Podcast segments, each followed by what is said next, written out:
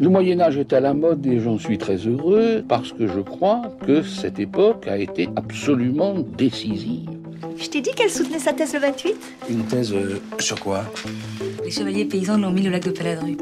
Au lac de? Paladru Passion médiéviste, l'histoire médiévale vue par ceux qui l'étudient.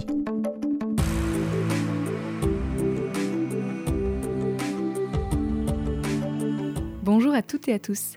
Bienvenue dans la deuxième partie de l'épisode 21, Maxime et les procès de sorcellerie. Dans la première partie, Maxime Gelli Perbellini nous parlait de sa thèse en cours sur les procès de sorcellerie au Moyen Âge. Si vous n'avez pas encore écouté cette première partie, je vous conseille de le faire avant d'écouter cet épisode. Vous risquez de manquer quelques éléments d'explication. Il faisait le point sur quelques idées reçues, comme le fait qu'on ne peut pas parler de vraie chasse aux sorcières au Moyen Âge, que la chasse en elle-même concerne plus l'époque moderne, ou encore que selon les régions, il y avait autant d'hommes que de femmes accusés de sorcellerie. Si tout est bon pour vous, alors je vous laisse découvrir la deuxième partie de l'épisode 21 de Passion médiéviste. Excuse-moi, mais euh, il y a des gens que, que ça intéresse?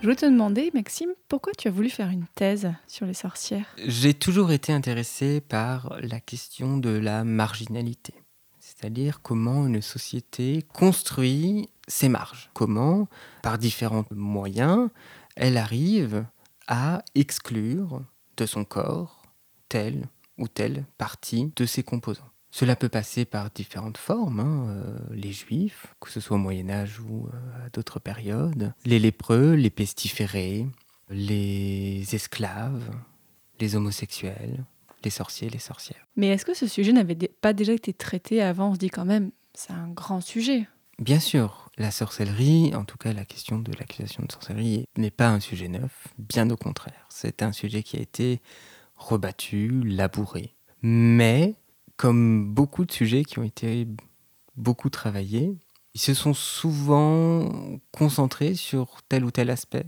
tel ou tel espace, telle ou telle chronologie, telle ou telle période. Et pour le royaume de France, hormis euh, bien sûr des études de grande qualité, régionales ou circonstanciées à telle ou telle période, épisode, il n'existe pas réellement de travail d'envergure synthétique. Donc c'était l'occasion. Et alors comment tu travailles? J'imagine ça doit être quand même un travail de titan d'aller dans toutes les archives de France pour trouver des traces de ces accusations de sorcellerie?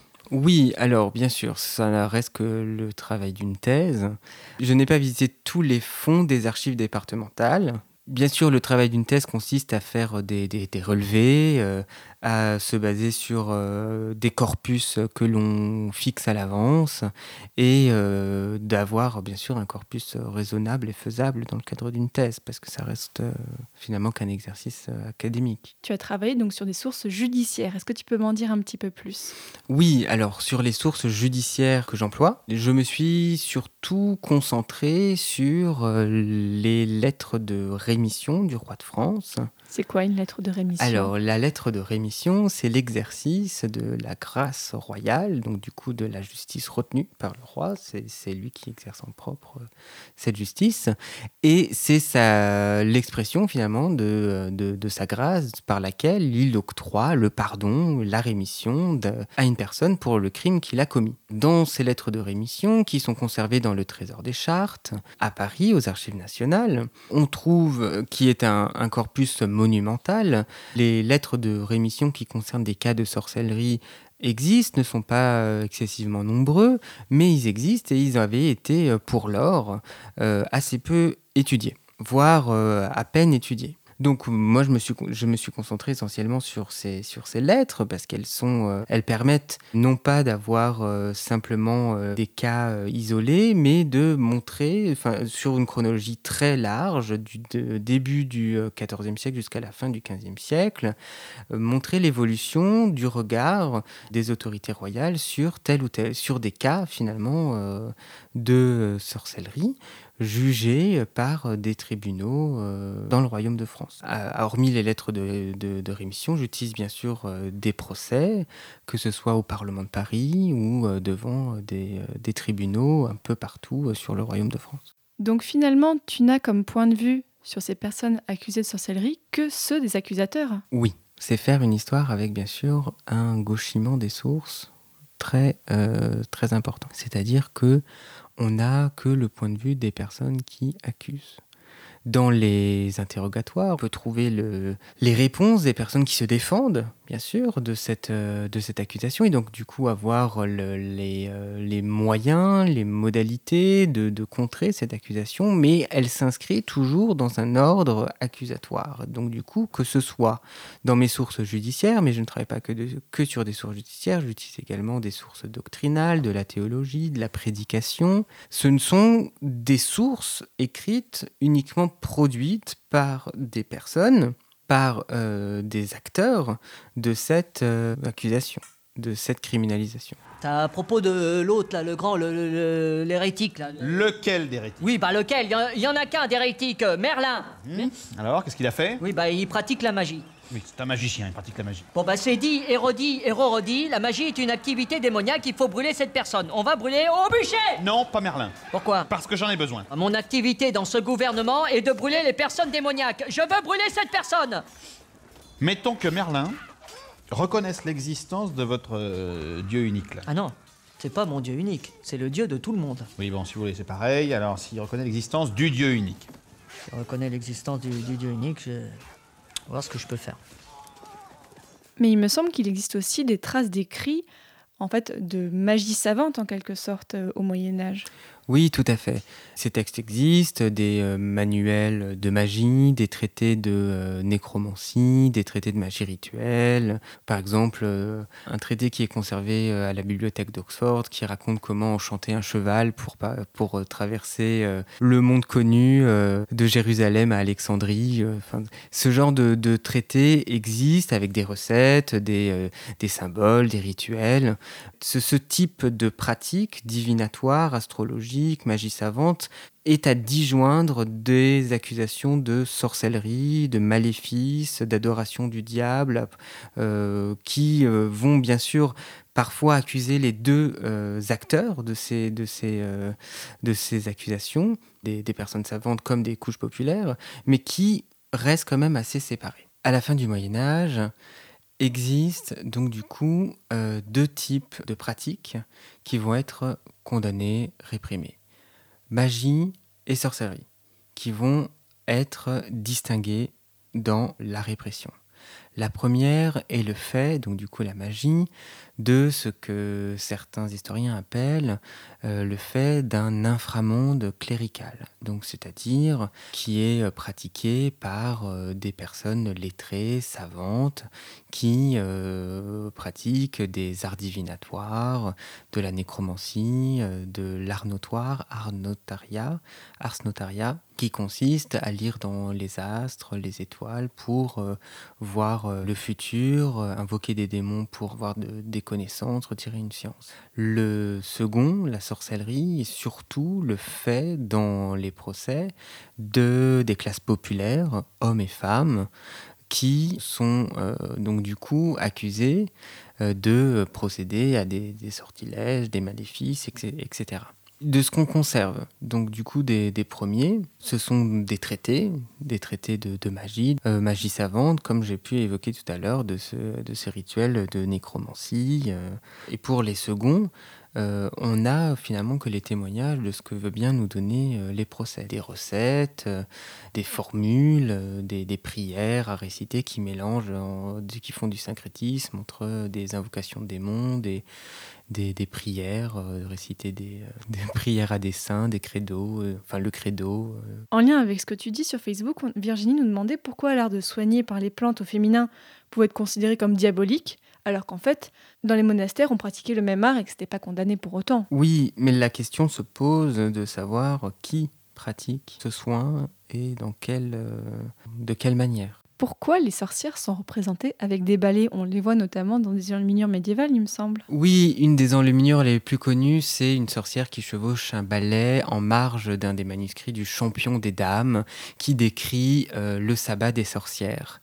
Alors pourquoi un balai? Tout simplement pour aller au sabbat et donc du coup pour rejoindre par les airs ce lieu euh, pour euh, venir adorer le diable dans une réunion nocturne secrète. Le balai n'est pas euh, concomitant avec la, euh, enfin que ce soit le balai, un bâton ou euh, n'importe n'importe quoi, n'est pas euh, forcément concomitant avec la, la construction de cette euh, de cette question du sabbat. Euh, ce qui est important à retenir, c'est que euh, ce ballet vient avec l'idée que euh, ces, ces hommes ou ces femmes qui sont transportés jusqu'au au sabbat, au lieu du sabbat pour adorer le diable, et euh, mus dans les airs par le diable lui-même, ce qui fait partie de ces attributs euh, que lui accorde la théologie, la, dé- la démonologie euh, chrétienne. Dans euh, l'ordre judiciaire médiéval, la preuve matérielle n'est pas fondamentale. Cependant, apparaît quelques, par, petites touches dans des procès ou même dans la littérature, un intérêt pour les auteurs et par les juges de la quête matérielle, de la, quête de la preuve matérielle de, de l'envol des sorciers et des sorcières vers le sabbat. Et l'un de ces éléments de preuve va se concentrer justement sur l'outil par lequel le diable transporte les hommes et les femmes jusqu'au lieu du sabbat. Par exemple, dans un procès euh, à Vevey, en Suisse, les inquisiteurs demandent à la personne qui est accusée euh, où il a euh, mis, rangé le bâton, baculus, euh, qui lui a permis de se euh, rendre au euh, sabbat. Dans le euh, Ménagier de Paris, en 1392, qui est un livre de, un traité d'économie domestique, apparaît un petit, un petit épisode où des femmes refusent de mettre des balais derrière la porte de leur chambre de peur d'être assimilées à des sorcières. Apparaît donc du coup à la fin du Moyen Âge, à la fin du XIVe siècle et surtout au XVe siècle, l'idée que pour se rendre au, sabbat, il y a la nécessité d'avoir un outil qui, dans lequel s'insère le diable, ses puissances, les puissances démoniaques, pour transporter un homme, et une un homme ou une femme sur le lieu d'adoration du diable. Et donc du coup, le balai, le bâton vont devenir des éléments liés à la pratique de la sorcellerie. Bienvenue à votre premier cours de vol. Tout le monde vient se placer à gauche de son balai. Allez, dépêchez-vous. Tendez la main droite au-dessus du balai et dites debout. Debout Maintenant que vous tenez votre balai, vous l'enfourchez. Cramponnez-le bien si vous ne voulez pas glisser au bout. À mon coup de sifflet, vous frappez fort le sol avec le pied pour vous lancer. Vous tenez votre balai bien droit. Vous vous élevez un moment, puis vous revenez au sol en vous penchant légèrement en avant. Au coup de sifflet, 3, 2, Est-ce que chez les voisins du royaume de France, on retrouvait ce même genre de pratique et donc ce même genre de condamnation? Oui, l'accusation en sorcellerie n'est pas le propre, euh, bien sûr, du royaume de France. C'est un, un phénomène euh, occidental médiéval. On en retrouve, bien sûr, au sud, en Italie, tout autour de l'arc alpin, dans l'espace helvétique, dans le sud de l'Allemagne, en Allemagne elle-même, dans le nord de l'Europe, en Angleterre, euh, dans, en Espagne. Depuis tout à l'heure, je remarque que tu fais attention de dire sorcier et sorcière. Donc effectivement, il n'y a pas que des femmes qui étaient condamnées pour sorcellerie, des hommes aussi? Oui, euh, il faut bien euh, exprimer l'idée que au Moyen Âge, il n'y a pas que des femmes qui sont condamnées euh, pour ce type de, de crime. Bien sûr, euh, on retrouve également euh, des hommes sous le terme de sorciers euh, qui, sont, qui, sont condamnés par des tribunaux tant ecclésiastiques que laïques. Je disais tout à l'heure que c'était que dans certains, certaines régions, certains foyers, les différences pouvaient être significatives. Par exemple, dans l'espace helvétique, il y a plus d'hommes condamnés que de femmes. Dans le Dauphiné, il n'y a quasiment que des femmes pas d'hommes. Dans mes lettres de rémission, il y a autant d'hommes que de femmes qu'on retrouve euh, ayant pratiqué euh, de la sorcellerie. Donc, euh, il n'y a pas de, réponse finie à, cette, à cette question. Tout dépend de l'époque et, et de l'espace géographique que l'on prend en considération. Et parmi tous les cas que tu as pu étudier, est-ce qu'il y en a un qui t'a marqué particulièrement Il y en a un qui me, qui me vient particulièrement à l'esprit parce qu'il montre bien comment se construit l'accusation de sorcellerie dans un espace social. À Thiers, en Auvergne, euh, au milieu du XVe siècle, une femme est accusée de sorcellerie, Guillemette de Pigerolles. Elle est accusée euh, d'avoir euh, rendu folle, frénétique, la femme d'un des notaires de cette ville, Jean Sommet. Jean Sommet a donc une épouse qui est malade depuis un certain nombre d'années et il a épuisé tous les moyens, toutes les possibilités pour lui d'essayer de soigner conventionnellement euh, son épouse. Il est allé voir le médecin, il est parti en pèlerinage avec elle, il a allumé des cierges, il a prié tous les saints, euh, il a prié Notre-Dame mais elle est toujours euh, malade. Elle, court nue euh, la nuit euh, par les champs, elle essaye de se défenestrer à plusieurs reprises. Elle est dans une très mauvaise position, posture mentale et psychiatrique. Des amis à lui lui conseillent d'aller voir une femme de cette ville, Thiers, qui est réputée être sorcière, pour la soigner.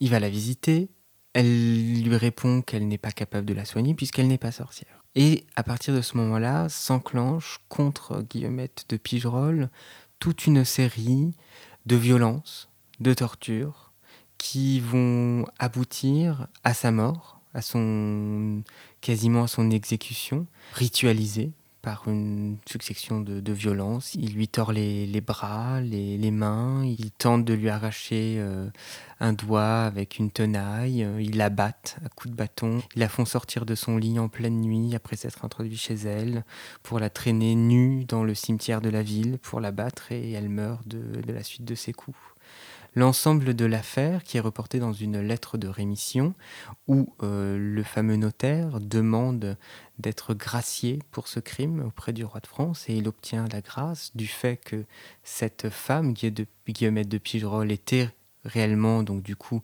réputée d'être sorcière, en tout cas dans la rhétorique de la lettre. On voit dans cette, dans cette procédure, dans cette affaire, comment s'organise dans une communauté la construction de euh, l'accusation et surtout la construction du profil de la sorcière. On passe de la personne qui était capable d'aider en dernier recours, une fois que les moyens ordinaires, en passant par euh, de la médecine jusqu'à l'intercession divine pour soigner une personne qui était malade, jusqu'à la tentative de soigner par euh, la mort, enfin en tout cas par la meurtrissure puis la mort, de la personne qui est réputée avoir euh, occasionné euh, la maladie de cette euh, épouse du notaire. Et dans cette construction ritualisée de violence, de répression, euh, se voit surtout une, intense pression sociale finalement sur, euh, sur Guillemette de Pigerolles qui, euh, de par sa condition, elle est âgée de plus de 90 ans, elle est veuve, elle habite en marge de, de, la ville, elle habite en dehors de l'espace réellement urbanisé, puisque dans la lettre reprend un petit peu des éléments de topographie de la ville. Donc finalement, on a en germe dans, dans, cette affaire différents éléments, l'exclusion sociale, l'exclusion géographique et cette euh, construction de l'accusation et de la répression. Quelle bannière est-ce là? La mienne. Je suppose que si nous utilisions la même, la bataille serait terriblement déroutante. Pourquoi ton cerf est-il en feu? Le roi a choisi pour emblème le cœur embrasé du maître de la lumière. Ah, vous devez être cette prêtresse du feu dont on nous rebat les oreilles. Hmm. Mon frère, je comprends maintenant pourquoi tu as découvert la religion dans ton grand âge. Attention à toi, Renly. Non, non, je suis soulagé. Je n'ai jamais vraiment cru que tu étais un fanatique. Dénué de charme, rigide et ennuyeux, oui, mais... Mais tu n'es pas un bigot. Devriez vous agenouiller devant votre frère. Il est l'élu du Seigneur. Les auditeurs, vous l'aurez peut-être reconnu, on a écouté un extrait de Game of Thrones et de la fameuse Mélissandre, la sorcière rouge, qui en fait est un peu l'opposé de ce dont on parle depuis tout à l'heure, parce que dans la série en tout cas, elle a un peu une posture de sorcière gourou. Elle, conseille donc euh, Stanis Baratheon, elle est respectée, elle est crainte. On est d'accord que ça n'a rien à voir avec l'image qu'on a des sorcières au Moyen Âge, Maxime. Alors, si on prend uniquement un point de vue judiciaire, théologique, doctrinal, non. Ça n'a absolument euh, rien à voir.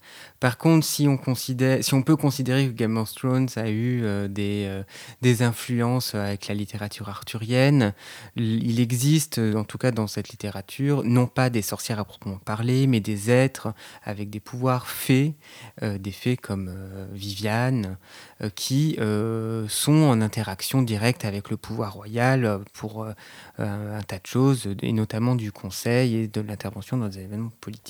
Ça, c'est certain.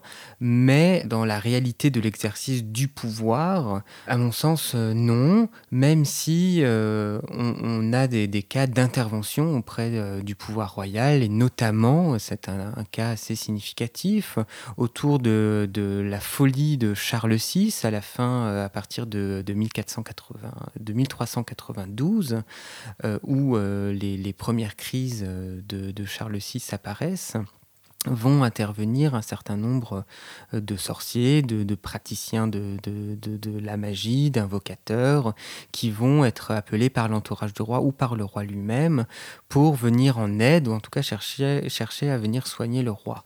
En général, ils finissent mal, finissent sur le bûcher ou condamnés, mais euh, c'est les seules euh, pratiques, les seules interactions qui me viennent à l'esprit. Pour finir cet épisode, j'aimerais te demander, Maxime, quel est le conseil qu'on a pu te donner au début de tes études et que tu n'as jamais oublié et que peut-être tu aimerais transmettre aux futurs médiévistes? La source est la source avant tout. Alors pourquoi? Parce que euh, malheureusement, en tant que médiéviste, on est très souvent euh, contraint et tributaire de nos, des travaux de nos prédécesseurs. Et euh, lorsque l'on travaille sur n'importe quel sujet, on a très souvent affaire à des éditions de textes, à des, des traductions. Et au cours de mes recherches, je me suis très souvent confronté à des erreurs des euh, surinterprétations, des mésinterprétations.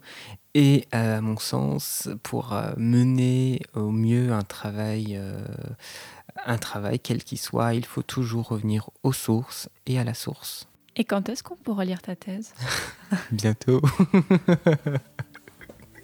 Horizon fin 2019.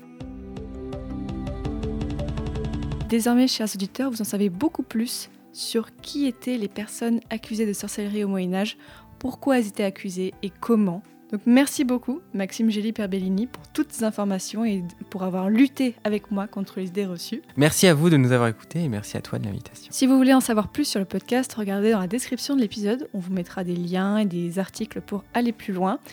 Vous pouvez retrouver bien sûr le podcast sur Facebook, sur Twitter, sur Instagram, mais bon, ça bien sûr, vous le savez, je n'ai plus besoin de vous le dire. Euh, qu'est-ce que je peux vous dire d'autre? Mettez-nous des étoiles sur iTunes, il paraît que ça aide. Et puis, à l'heure où sera publié ce podcast, peut-être qu'il y aura plein de nouveautés dans Passion médiéviste. Et j'espère que vous découvrirez ça très bientôt. Salut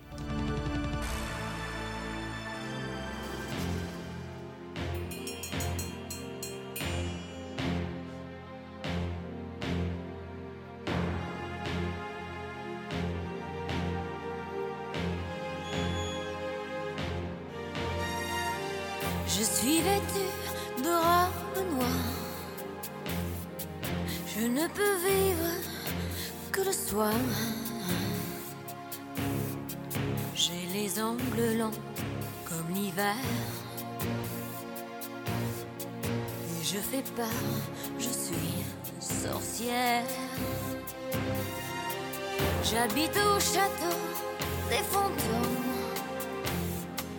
La cruauté c'est mon royaume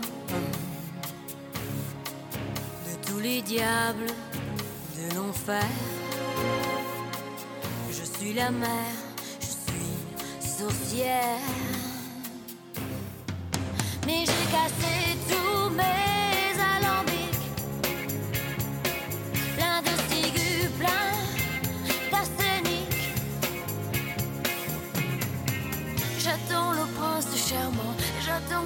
trace le sang qui viendra un jour me délivrer, me sauver. Je voudrais pour la première fois aimer quelqu'un d'autre que moi. Tous mes poisons, mes sortilèges. Un beau matin, mon brise au piège. De tout ce que j'ai fait. Du plaisir, je passe au regret.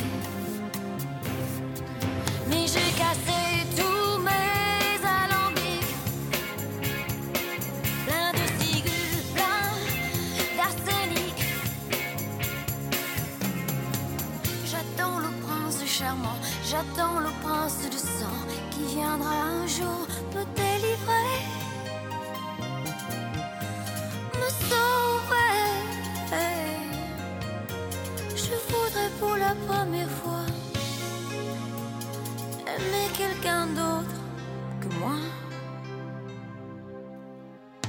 Mais pourquoi est-il toujours la haine? Je voudrais qu'on me le dise un jour. Sorcière, je t'aime. Sorcière, je t'aime. Mais chaque soir, dans mon décor, j'ouvre le bal de mes remords. Je suis la reine solitaire d'un pays de feu et de fer.